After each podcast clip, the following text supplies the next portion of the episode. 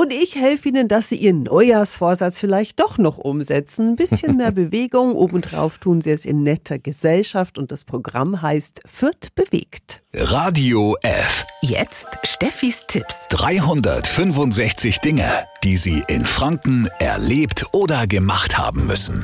Und guten Morgen an Lisa Rogner. Sie kümmert sich um das Projekt. Guten Morgen. Wird bewegt, die Aktion gibt es jetzt schon erfolgreich, ganz lang, also einige Jahre. Warum kommt es so gut an? Also ganz wichtig ist, glaube ich, dass es kostenfrei und zugänglich ist und man sich nicht für einen Kurs anmelden muss. Das ist einfach ein abwechslungsreiches Programm von Fitness über Rücken, über Yoga und gerade bei einem grauen Wetter mit anderen Leuten in Kontakt zu kommen, tut da auch der Seele gut. Das stimmt. Also wir fühlen uns besser und es lernen sich ganz viele Leute bei Ihnen auch einfach so kennen. Genau, das war auch ein Ziel dahinter, hinter dem Projekt, dass man eben, eben in seinem Stadtteil in Kontakt mit den anderen Nachbarinnen und Nachbarn kommt, ins Gespräch kommt und wir wissen auch, dass sich da einige Freundschaften auch schon geschlossen haben, die sich dann auch so mal treffen.